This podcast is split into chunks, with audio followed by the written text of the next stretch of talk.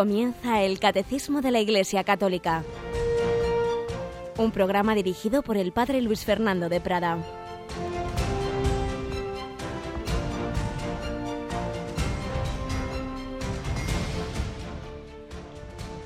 Alabados sean Jesús, María y José. Muy buenos días y feliz mes de octubre, mes del Rosario. Tenemos hoy con nosotros a Cristina Rubio. Buenos días, Cristina. Muy buenos días, padre. Fíjate la de cosas que son hoy. Primero, eso, lo que acabo de decir. Empezamos el mes de octubre, mes del Rosario, mes para tener especialmente presente a la Virgen y procurar no dejar de rezarle esa oración que tanto le gusta. Pero hoy tenemos una fiesta también muy especial, ¿verdad? Sí, es mm, la fiesta de mi santa preferida. Ah. santa Teresita del Niño Jesús. Esta gran doctora de la Iglesia grande por los dones que Dios le dio pequeña, porque ella a sí misma se consideraba pequeña porque murió con 24 añitos, pequeña porque tiene un espíritu humilde, sencillo, de infancia espiritual, que a algunos les parece como que es muy melosa y sensible, y es verdad que, que así era de pequeña, pero Dios la fue haciendo fuerte y luego no hay que quedarse, no hay que quedarse en lo externo de un lenguaje de una chiquita francesa de finales del 19 que puede resultarnos un poco relamido, pero más allá de esa apariencia, la verdad es que es una joya de espíritu y el bien que ha hecho a millones y millones y millones de personas, supongo Cristina, que te habrás leído la historia de un alma, ¿verdad? Leído y releído, la verdad pues aconsejamos a todos nuestros oyentes de cualquier edad y condición, porque es una obra que esa se lee con mucha facilidad. Ya digo, las personas muy cultas a lo mejor les puede resultar, sobre todo los primeros capítulos, un poquito así relamidos, pero que no, que no se queden en eso. Se lee con mucha facilidad más que nuestra gran Teresa, puesto que el lenguaje de español del siglo XVI de Teresa de Jesús, ese sí que es un poco enrevesado, mientras que a Teresita se la lee con mucha facilidad. Y según uno va avanzando en la historia de un alma, más va subiendo el mensaje y acaba realmente en digamos en un do sostenido maravilloso, impresionante esos últimos capítulos de cuando ella está enferma en el convento, cómo nos transmite ese mensaje de esperanza. Santa Teresita del Niño Jesús. Pero además para es mañana, primer viernes de mes, entonces vamos a acabar el día de la mejor manera posible en Radio María. Pues la verdad es que con ya nuestra tradicional hora santa que tanto nos gusta a todos, que podemos seguir pues esos primeros viernes de mes en esa madrugada del jueves al viernes. Pues esta noche a las 11 hora santa por las ondas y también los que queráis que cada vez os gusta más hacerlo, meteros a través de internet en nuestra capillita, podéis hacerlo porque entrando en la página web de Radio María, www.radiomaria.es, veréis allí el enlace para entrar con nosotros en la capilla y desde vuestra casa hacer esa adoración al Santísimo. Me decía nuestro director técnico que cada vez son más las personas que ven las imágenes, por ejemplo, del reciente viaje del Papa, pero me señalaba, porque aquí todo se sabe, que es más, se, nos sigue las imágenes mucho más en los móviles que en los ordenadores, porque los móviles actuales, modernos, con conexión de datos, también reproducen vídeo y son muchas las personas que estén donde estén, están a lo mejor en el, en el autobús o donde sea, y ahora en su móvil, en su pequeña pantallita, pues han estado viendo el viaje del Papa que hemos retransmitido y pueden ver esta noche desde sin necesidad de encender el ordenador, incluso en la camita, si uno ya está acostado, pues ahí puede ver esa hora santa. Pero lo importante no es ver, lo importante es que recemos, lo importante es que oremos al Señor. 1 de octubre, entramos en el mes del Rosario, celebramos Santa Teresita, hacemos hora santa y cambiamos de programación. Bueno, cambiamos, renovamos cada año un poquito eh, nuestra programación. Antes, Cristina, nos has dicho algunas novedades, por ejemplo, uno de los dos, dos, dos de las personas que hacían ojos para ver, porque los jueves es nuestro día del arte, ¿verdad?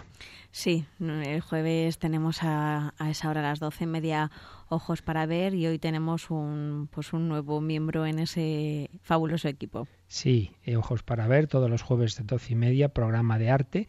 Pues bien, dos de los que realizaban este este programa nos han pedido un descanso, el padre Guillermo Camino, que sigue haciendo un programa de un santo eh, de madrugada, pero el programa de los viernes ha pedido este año descansar porque tiene una serie de, vamos, descansar, que tiene otras tareas que hacer.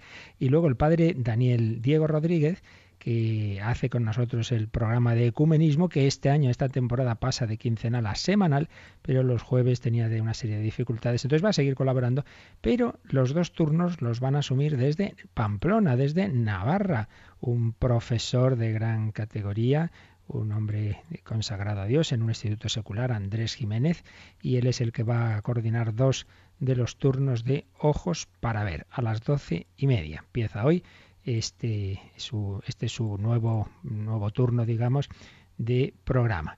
Y luego, pues también mm, diálogos con la ciencia vuelve al horario que tenía hace años. Tenía dos horas, luego necesitábamos una de sus horas y se redujo a una, con lo cual, pues ahora ya podemos volver a las dos horas de 12 de la noche a dos de la madrugada. Entonces, ¿qué pasa con convertidos que estaba de, a continuación a la una? Bueno, pues cambia, mm, me parece que va a pasar a la, ahora mismo no tengo aquí delante el papel, de las madrugadas de los martes a miércoles, con lo, tal, con lo cual será la semana que viene, el martes que viene, si no me equivoco, a la una de la madrugada, donde podremos seguir ese programa de convertidos. Bueno, pero todo esto lo vamos a explicar con detalle el sábado, ¿verdad, Cristina?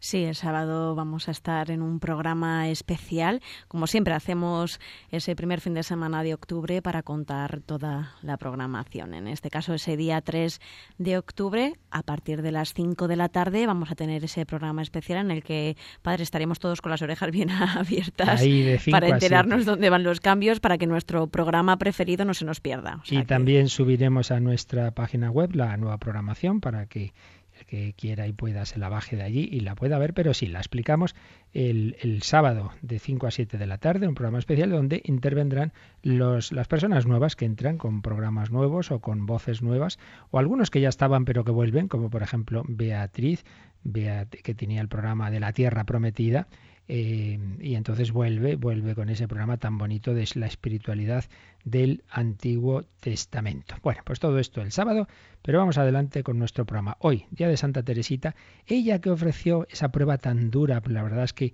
los últimos año y medio, dos años de su vida fueron muy duros, por un lado por la tuberculosis, pero sobre todo porque el Señor pues permitió que su alma entrara en una noche como muy oscura que ella ofrecía por la conversión de los incrédulos. Ella ya se daba cuenta de que había no creyentes, lo que ella llamaba los pecadores, decía estoy sentada a la mesa de los pecadores, es decir, sentía como si no tuviera fe, Claro, vaya que sí la tenía, pero como si no la tuviera, un poco lo que le pasó luego a otra Teresa que llevaba su nombre, por cierto, la madre Teresa de Calcuta, el nombre religioso que cogió de Teresa era en honor de Teresita del Niño Jesús.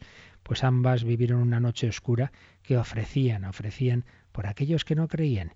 Y uno de, esas personas que no creía y se convirtió a la fe y que en parte vivió años coincidentes con Teresa del Niño Jesús es aquel cuya conversión Ayer estábamos contando y hoy seguimos. Giovanni Papini.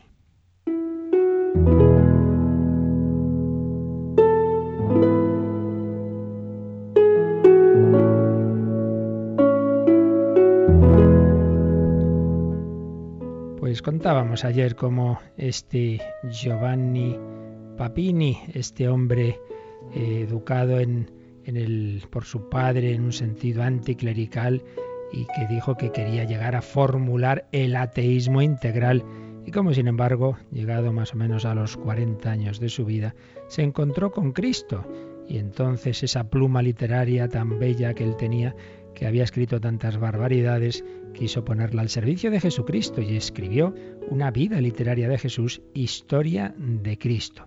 Y recordábamos cómo en el prólogo dice lo siguiente.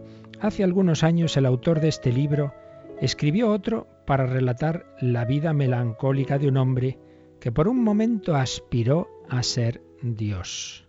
Ese, ese hombre soberbio y autosuficiente que había sido él pretendía ser como Dios, algo así como lo que dijo Nietzsche.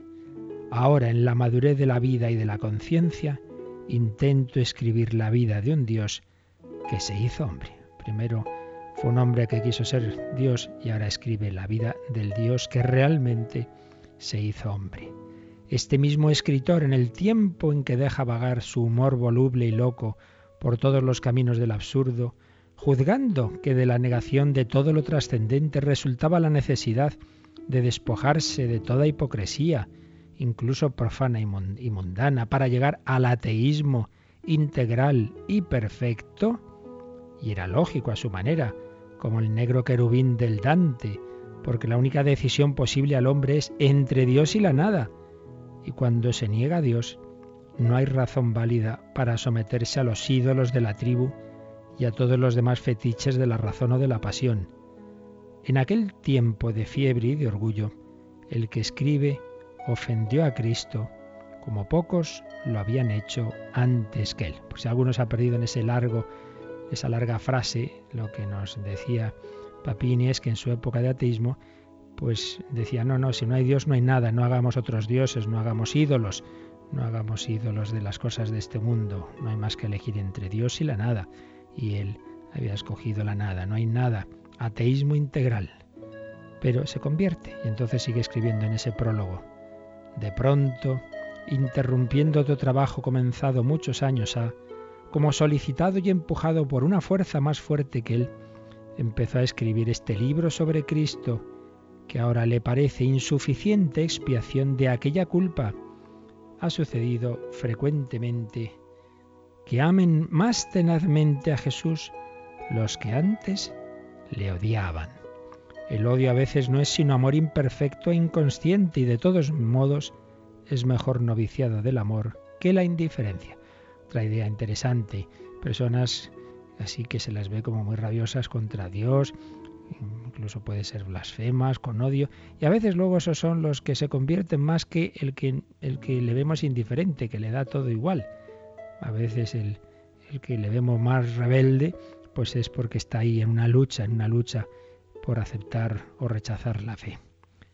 Seguía escribiendo Papini. Sería muy largo y difícil relatar cómo el escritor ha llegado a encontrar a Cristo caminando por muchas sendas que al fin desembocaban todas al pie de la montaña del Evangelio. Pero su ejemplo, es decir, el de un hombre que tuvo siempre desde niño una repulsión por todas las creencias reconocidas, por todas las iglesias, por todas las formas de vasallaje espiritual, y luego pasó con desilusiones tan profundas como habían sido fuertes sus entusiasmos, las más diversas y nuevas experiencias que podía encontrar. El ejemplo de este hombre, digo, que ha consumado en sí mismo las ambiciones de una época inestable e inquieta, el ejemplo de este hombre, de un hombre que después de tanto desbarrar, soñar y delirar, vuelve a acercarse a Cristo, tal vez no tiene solamente una significación privada y personal. No ha vuelto por cansancio, porque antes bien comienza para él una vida más difícil y una obligación más fatigosa. No ha vuelto por el miedo a la vejez, porque todavía se puede llamar joven. No por el deseo del rumor mundano, porque en el ambiente de estos años le valdría más ser adulador que juez. Pero este hombre, vuelto a Cristo, ha visto a Cristo traicionado y lo que es más grave, olvidado. Y ha sentido el impulso de recordarlo y defenderlo. Y con ese espíritu escribió esa historia de Cristo que envió al Papa Pío XI, que le agradeció con una bendición especial al autor. Y Giovanni Papini, conmovido, correspondió, el Hijo pródigo no podía tener mejor acogida en la casa del Padre abandonada desde hace tanto tiempo. Se hizo terciario franciscano y murió en Florencia en 1956. El próximo día, porque ya se nos ha ido el tiempo de esta primera sección testimonial, leeremos cómo termina ese libro, con una preciosísima carta a Cristo, realmente emocionante, su, una especie de, de oración en forma de carta a ese Jesús con el que se había encontrado el centro de todo corazón humano, Jesucristo. Pues le pedimos al Señor Jesús que también ocupe nuestro corazón, como consiguió ocupar el corazón de Giovanni Papini.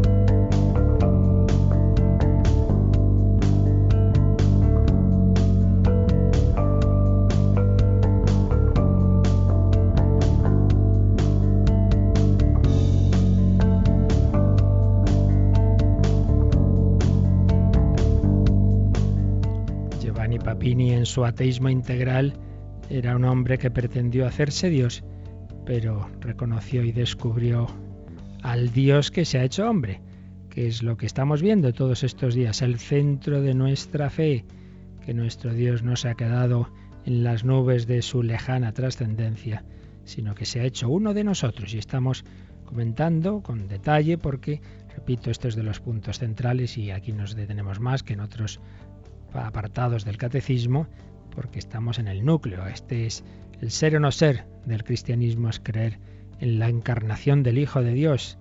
Por eso vamos a leer otra vez, aunque sea por tercera vez, Cristina, este número 463, porque ahí, repito, está el núcleo de la fe cristiana. La fe en la verdadera encarnación del Hijo de Dios es el signo distintivo de la fe cristiana. Podréis conocer en esto el Espíritu de Dios. Todo espíritu que confiesa a Jesucristo, venido en carne, es de Dios. Esa es la alegre convicción de la Iglesia desde sus comienzos, cuando canta el gran misterio de la piedad. Él ha sido manifestado en la carne. Él ha sido manifestado en la carne. La fe en la verdadera encarnación del Hijo de Dios es el signo distintivo de la fe cristiana. Pero fijaos que, claro, junto con la fe en la encarnación viene la fe en la Santísima Trinidad, porque Jesús nos va a ir revelando progresivamente que Él ha sido enviado por el Padre, nos habla del Padre, nos va a ir diciendo el Padre y yo, y luego hacia el final de su vida también nos va a hablar del Espíritu Santo. Bueno, realmente la Trinidad ya se nos había presentado en esa escena, digamos, de presentación en vida pública de Jesús, que es el bautismo del Señor cuando en aquella teofanía, cuando sale Jesús del río Jordán de ser bautizado por Juan Bautista, que ya decía no soy digno de, desatar la, correa de su sandalia, porque tenía la fe en quien era realmente su primo, era consciente de su divinidad. Desde pequeñito, desde que estaba en el seno de su madre, ya recibió la gracia del Espíritu Santo desde el seno de María donde estaba Jesucristo. Es impresionante esa escena en que dos niños concebidos y no nacidos se comunican desde el seno de sus madres, la Virgen María y Santa Isabel. Y entonces Isabel dice, ¿de dónde a mí que la madre de mi Señor venga a mí?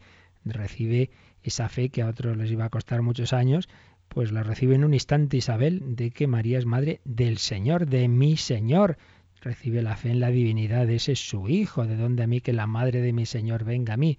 Pues Juan Bautista también sabía quién era Jesús, los demás no, claro. Pero en esa escena, cuando sale del Jordán, pues el Padre nos lo presenta, este es mi hijo amado, este es mi hijo predilecto, y también en el Jordán, este es mi hijo el amado, el predilecto, perdón, en el Tabor, en la transfiguración, este es mi hijo el amado, el predilecto, escuchadlo. Revelación de la Trinidad, la voz del Padre, el Hijo hecho hombre y la, el símbolo del Espíritu Santo, que en el Jordán es una paloma, y en el Tabor es la, la nube, la nube signo de la presencia de la gloria de Dios y del Espíritu Santo.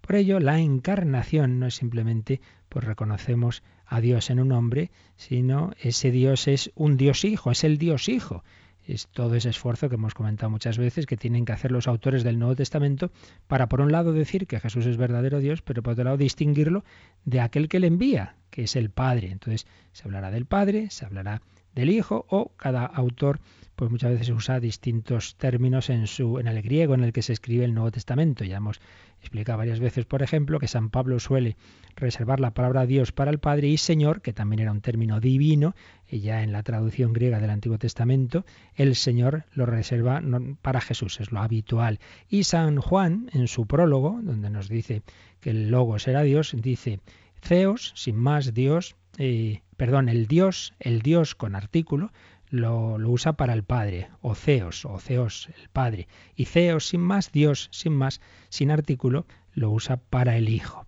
Bueno, de una manera o de otra, eh, los autores del Nuevo Testamento nos transmiten esa verdad, que, que, hay un solo Dios, pero que en ese Dios hay de esas tres personas. Por ello, el misterio de la encarnación, signo distintivo de la fe cristiana, es también un misterio trinitario, es un acontecimiento trinitario. Se encarna una sola persona, pero eh, las tres divinas personas actúan siempre unidas, el Padre, el Hijo y el Espíritu Santo. Por ello, vamos a insistir un poquito en este aspecto trinitario y en los textos bíblicos donde aparece, siguiendo especialmente la cristología de Ancho Amato y el cardenal Amato, Jesús, el Señor.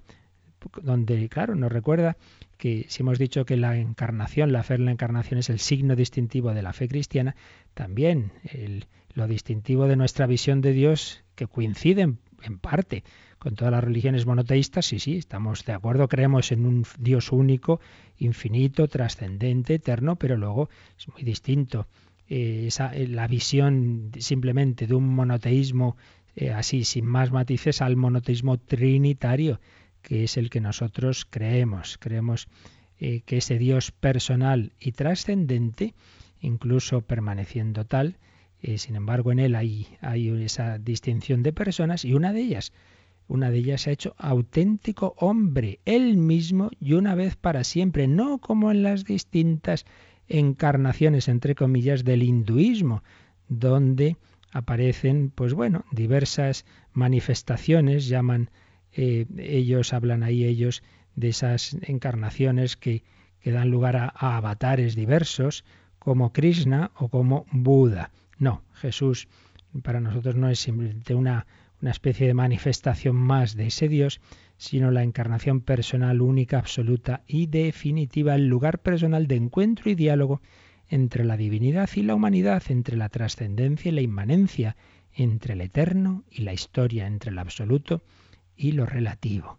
Su persona, su acontecimiento constituyen la síntesis y el cumplimiento salvífico supremo de toda mediación salvífica de toda mediación pasada, presente y futura. Él es el mediador, dirá San Pablo, el camino, la verdad y la vida, dirá el propio Jesús en esa preciosa frase de Juan 14, 6. En Jesús los hombres encontramos la plenitud de toda posible vida religiosa. El acontecimiento de Cristo supone también la manifestación plena, decimos, de la, de la realidad misma de Dios. En Cristo se revela, se autorrevela Dios como comunión trinitaria. Nos abre el misterio de la vida íntima de Dios. Una cita que también hemos recordado bastantes veces, clave Juan, perdón, Gálatas 4:4 y del 4 al 6. Cuando llegó la plenitud de los tiempos, envió Dios a su hijo, envió el Padre, primera persona, a su hijo, nacido de mujer. Lo envía de, junto a sí, él existía eternamente, pero ahora baja a la tierra, se hace hombre, nacido de mujer. Eh, Jesús es hijo del Padre eterno e hijo de María, nacido bajo la ley. ¿Para qué? Para rescatar a los que estaban bajo la ley, para que recibiéramos la adopción de hijos. Él es que es el Hijo eterno, a nosotros nos hace hijos adoptivos. Y la prueba de que sois hijos de Dios está en que Dios ha mandado a nuestros corazones el espíritu de su Hijo que clama Abba Padre. ¿Veis? Parecen aquí las tres personas divinas. El Padre nos ha enviado al Hijo y nos ha enviado también el Padre y el Hijo, el Espíritu, ese Espíritu Santo que en nosotros clama Abba Padre, para que yo pueda llamar papá Abba, como Jesús llamaba así a su Padre, y nos consta, en al menos en esa escena, de Getsemaní, Abba Padre, si es posible, pase de mí este cáliz. Por ello, la encarnación tiene su fuente, su origen, su explicación en la Trinidad, y a su vez la Trinidad encuentra en la encarnación su expresión, su prolongación hacia afuera. Cuando vimos el Tratado de la Trinidad, recordaréis que hablábamos, distinguíamos dos expresiones que usan los teólogos ya desde hace muchos siglos, Trinidad económica y Trinidad inmanente. Económica no tiene nada que ver con, con, con el dinero, no, no, económica en el sentido de la Trinidad en cuanto su actuación para salvarnos a nosotros, a economía de la salvación. Y Trinidad inmanente es la Trinidad en sí misma.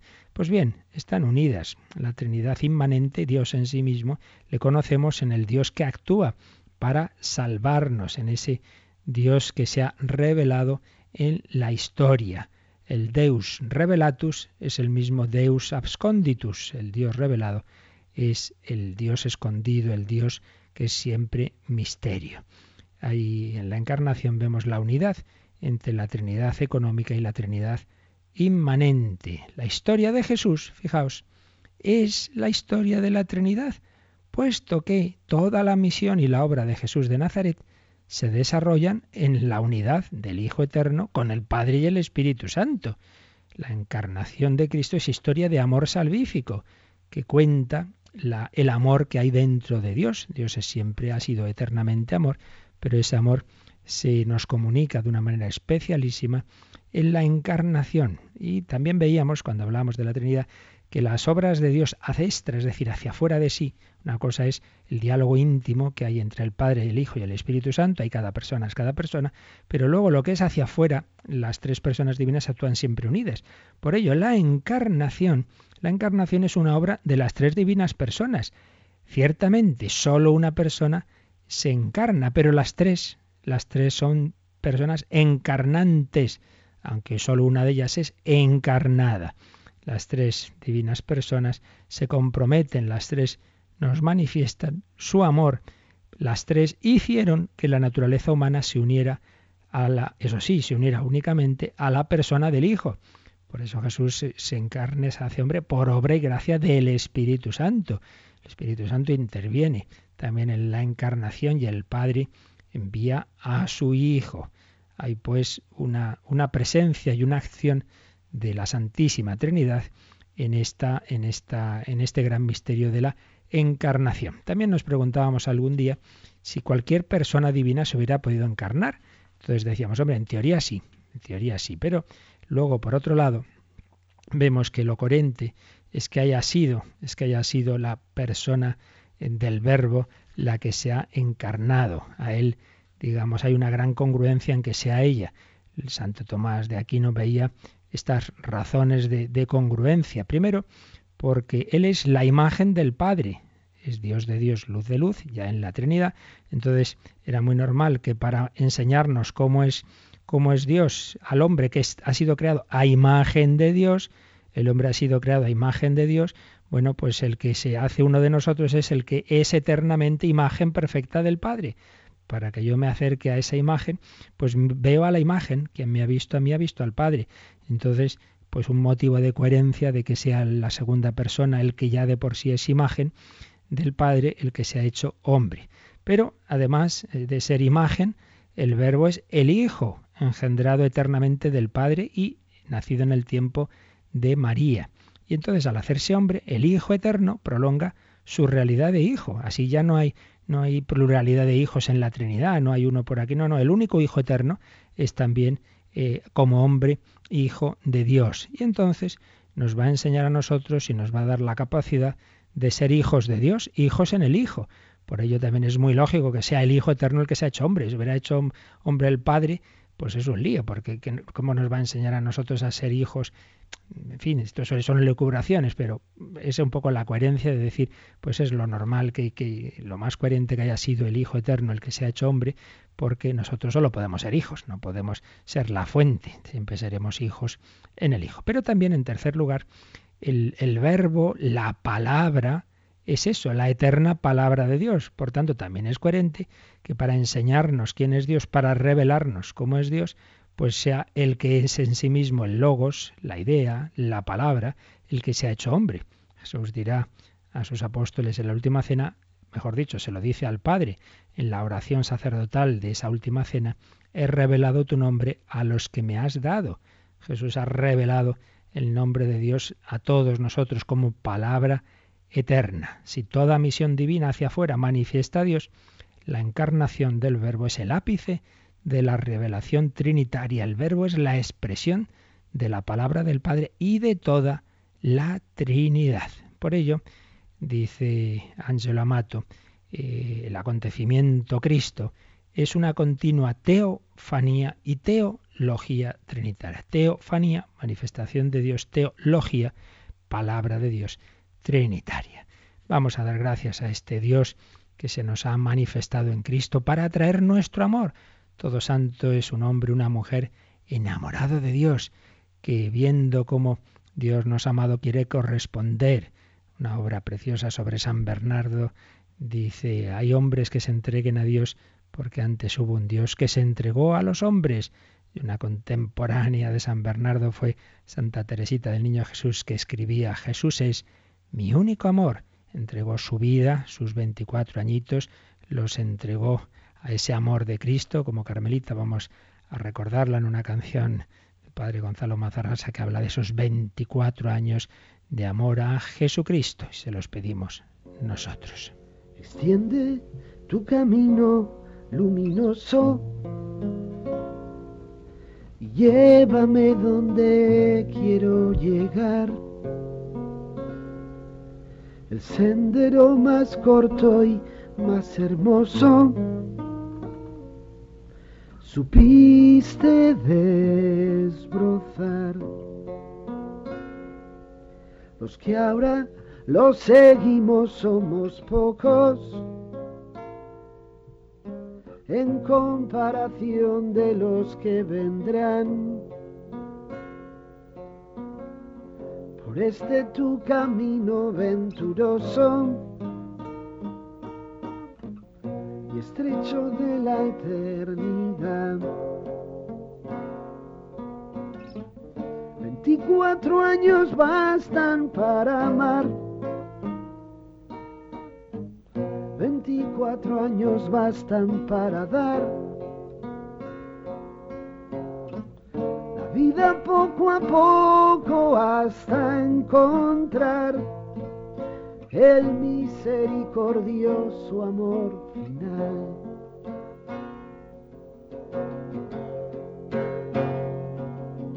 Permaneciste fiel hasta la muerte de la amarga oscuridad.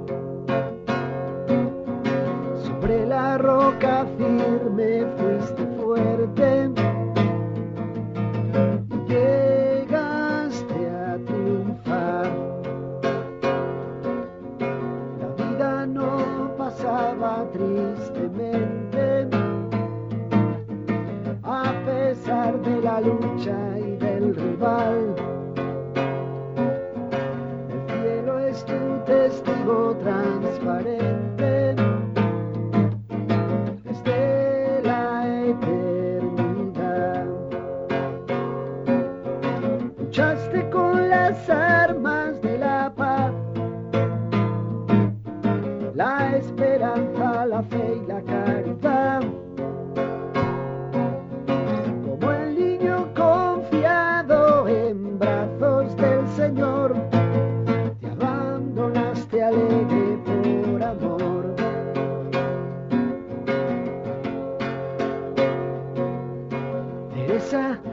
pequeña intransigente, llegaste a saborear la santidad, la fuerza de luchar continuamente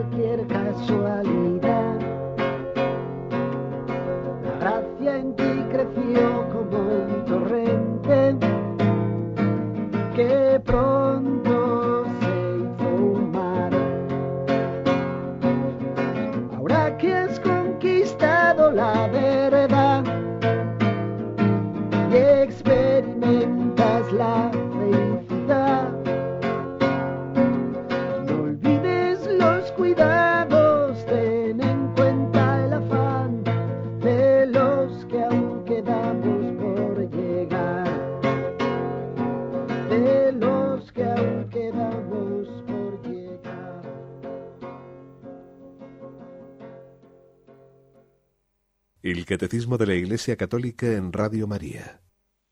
Teresa y todos los santos, ayudadnos a seguir a Jesús.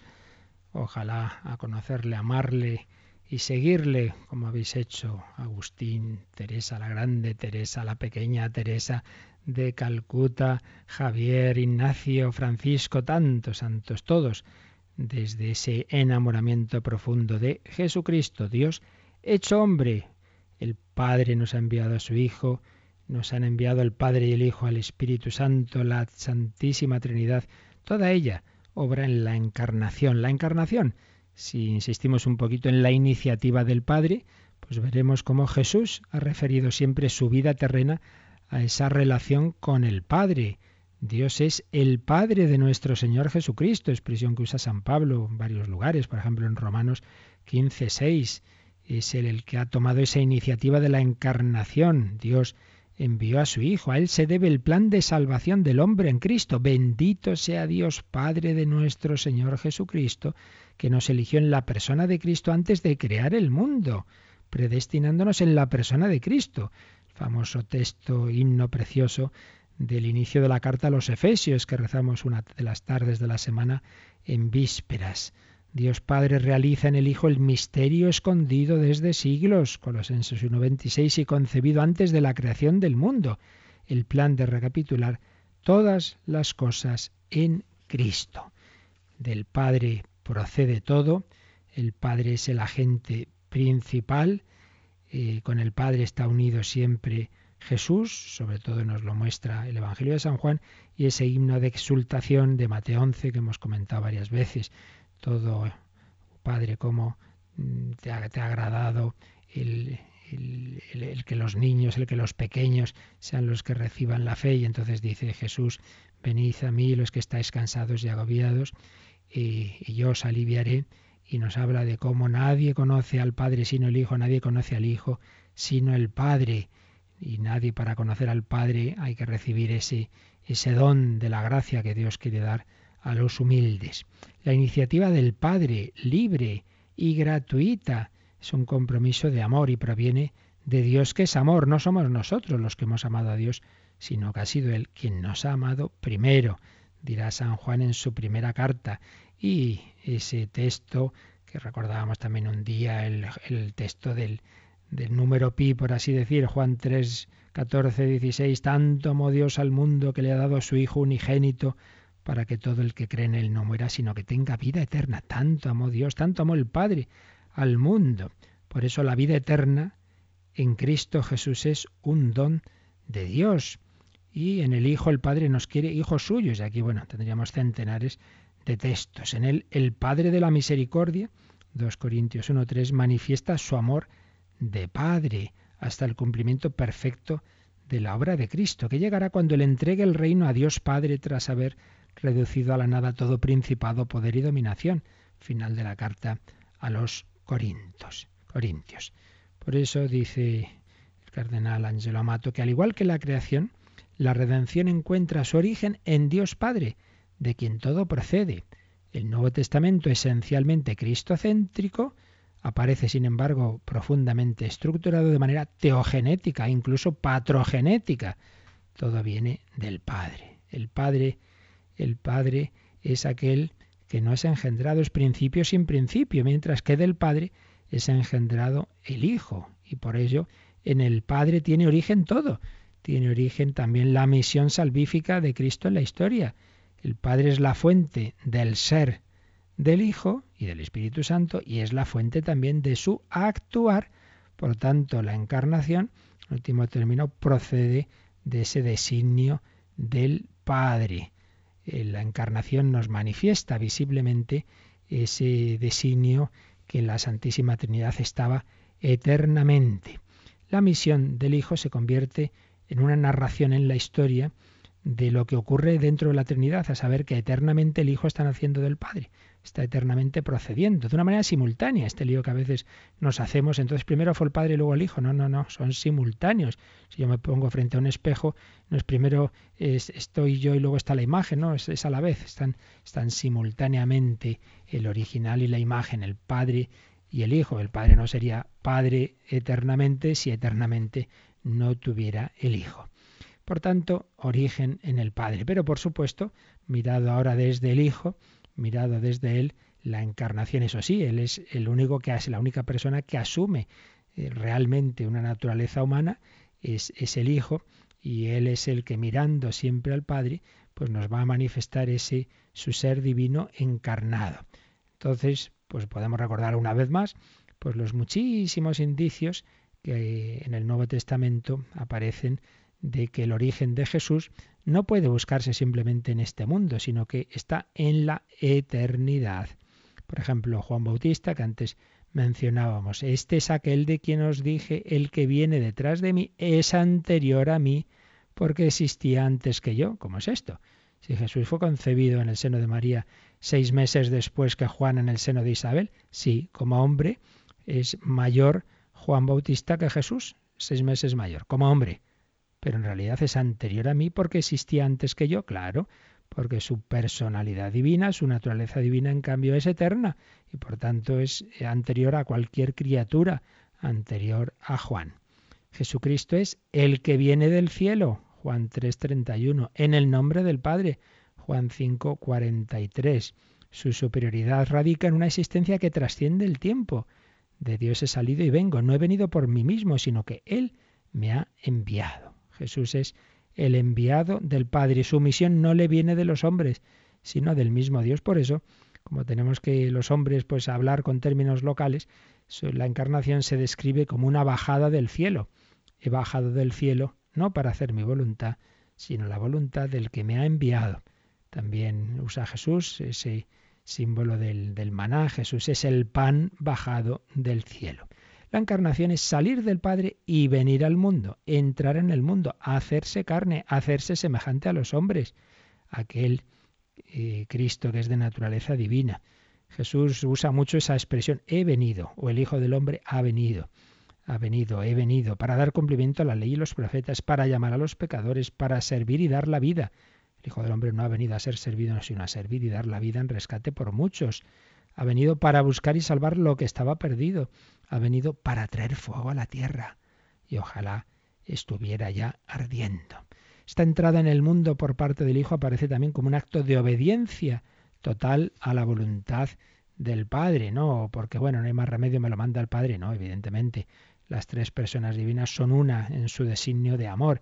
El Hijo quiere entrar en el mundo, pero se manifiesta esa, ese, origen de que el Hijo procede del Padre, se manifiesta también en esa actitud de que el Hijo está siempre oyendo. audiencia, of, audiencia, oír, obediencia viene de oír. No es simplemente algo ordeno y mando, sino ese diálogo amoroso entre el Padre y el Hijo. Por ello, la obediencia terrena de Jesús viene a ser la traducción en términos espaciotemporales de su realidad de Hijo eterno del Padre, que tiene con el Padre un solo querer. en cuanto a voluntad divina, es la misma de las tres personas divinas. Luego Jesús tendrá una voluntad humana a la que en la pasión le va a costar. Le va a costar eh, asumir su propia voluntad divina. Si es posible, pase mi este cáliz, pero no se haga mi voluntad, sino la tuya. Cristo viene a ser la voluntad del Padre realizada en el tiempo. En el tiempo se encarna esa voluntad del Padre. También eh, la encarnación se presenta como un profundo acto de kenosis o kenosis, esto que hemos explicado varias veces a propósito del himno de, la carta de San Pablo a los filipenses. El que era de naturaleza divina, que era igual a Dios, se despojó a sí mismo, ekenosen, en griego, se vació, a sí mismo se humilló, asumiendo la condición de siervo y haciéndose semejante a los hombres.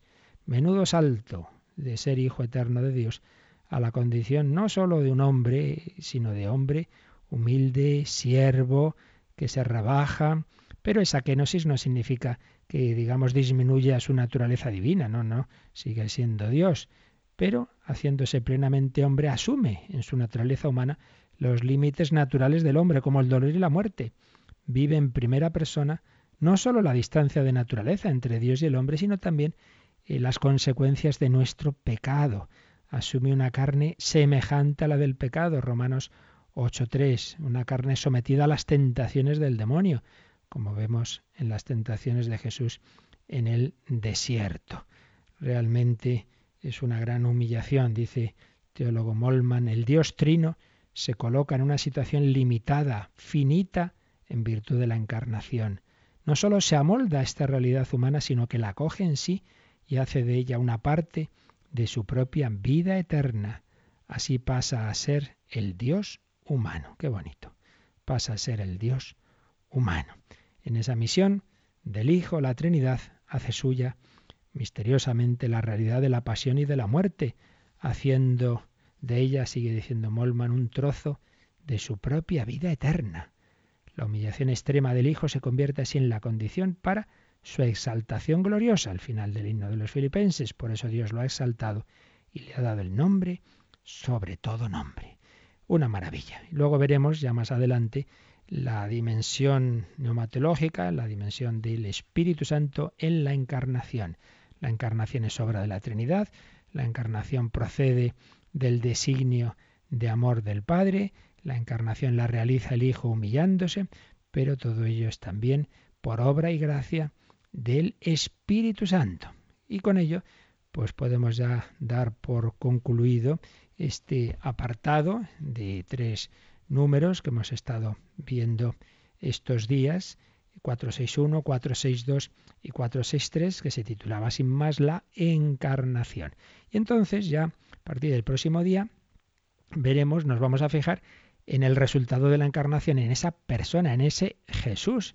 Entonces iremos viendo cómo es verdadero Dios y verdadero hombre, pero no son dos, es uno, porque es un único sujeto, un único yo, una única persona divina, pero que tiene una naturaleza divina y una naturaleza humana. Veremos cómo esto ha sido creído y profesado por la Iglesia, precisado en su terminología cada vez más, pero también ha sido rechazado, negado, pues, pues todos los errores que todos los siglos han dado, que se vienen a repetir. Tampoco hay muchas grandes novedades. Al final de la verdad se puede uno apartar por tres o cuatro lados y ya está, y se repiten con distintos matices, pero al fin de cuentas las herejías del siglo XXI vienen a ser las mismas de los primeros siglos de la historia de la Iglesia, que fueran rechazadas y, explicada la verdad en esos primeros siete primeros concilios tan importantes para la fe y que además son los concilios que compartimos no solo los católicos sino con toda la Iglesia ortodoxa y con otros hermanos cristianos. Ahí está realmente pues la precisión teológica de nuestra fe en la Santísima Trinidad y en Jesucristo Dios y hombre verdadero. Entonces iremos viendo pues cómo se fue formulando esta fe. Y así iremos cada vez eh, acercándonos más a ese misterio de Jesús. Y confío en que comprendiéndole siempre dentro de que al Dios eterno e infinito nunca lo vamos a meter en nuestra cabecita, eso es obvio, y el misterio de Cristo, Dios hecho hombre, pues siempre nos va a superar, pero bueno, eso no quita que el conocimiento de un poquito de, esta enseñanza eh, con que la Iglesia ha ido precisando su conocimiento de Cristo a todos, nos puede ayudar y nos puede ayudar a nuestra vida espiritual. Pensemos que una chiquita que, que, había estudiado poco porque entró con 15 años en el Carmelo, como Santa Teresita el Niño Jesús decía que si ella fuera sacerdote le encantaría estudiar eh, griego y hebreo para conocer los textos originales de la Biblia. Pues si ella decía eso, pues a todos nos viene bien, pues cuanto más formación teológica mejor, dentro de que por supuesto somos muy conscientes de que una sola gracia de Dios en un tiempo de oración o simplemente porque Dios así lo desee, nos puede iluminar más que mucho estudiar, pero eso no quita que hay que estudiar. San Ignacio de Loyola eh, recibió gracias místicas en su conversión que decía que le habían enseñado más que todo lo que luego estudió junto, pero eso no quitó que con sus treinta y tantos años se puso a estudiar latín, se puso a estudiar filosofía, se puso a estudiar teología para poderse ordenar sacerdote. Pues aunque uno no sea sacerdote, cuanta más eh, mejor conocimiento de la doctrina católica de Cristo, de la Trinidad tengamos, mejor. Y para eso, pues nos pretenden ayudar estos programas teológicos y catequéticos de Radio María, que esperemos que a todos nos sirvan para ese conocimiento del Señor Jesucristo, Dios y hombre verdadero. Lo dejamos aquí. Si queréis alguna pregunta, es el momento.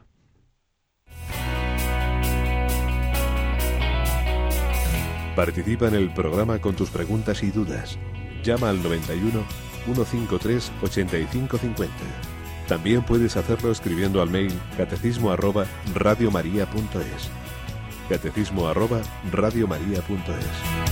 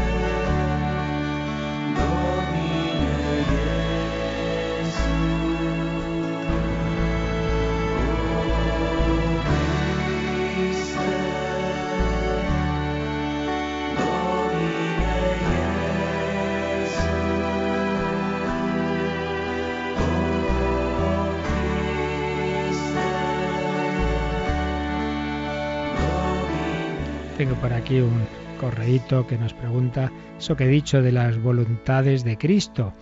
Pues sí, ya lo veremos con calma, pero como estas cosas hay que repetirlas mucho, quedémonos con algo que antes de pequeños sabíamos todos eh, en el catecismo aquel de Ripalda, pero que hoy día me temo que se nos ha olvidado o muchos ya no lo estudian.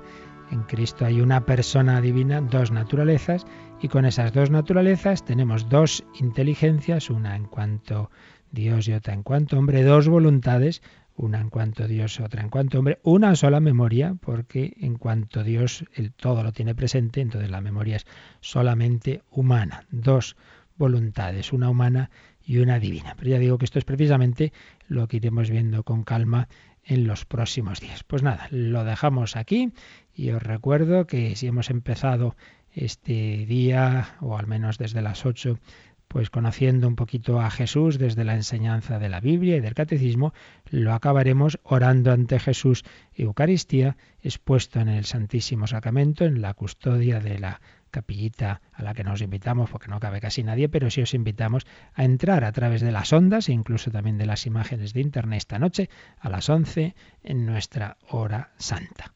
La bendición de Dios Todopoderoso, Padre, Hijo y Espíritu Santo, descienda sobre vosotros. Que el Señor os conceda un feliz día en su sagrado corazón en esta fiesta de Santa Teresita del Niño Jesús.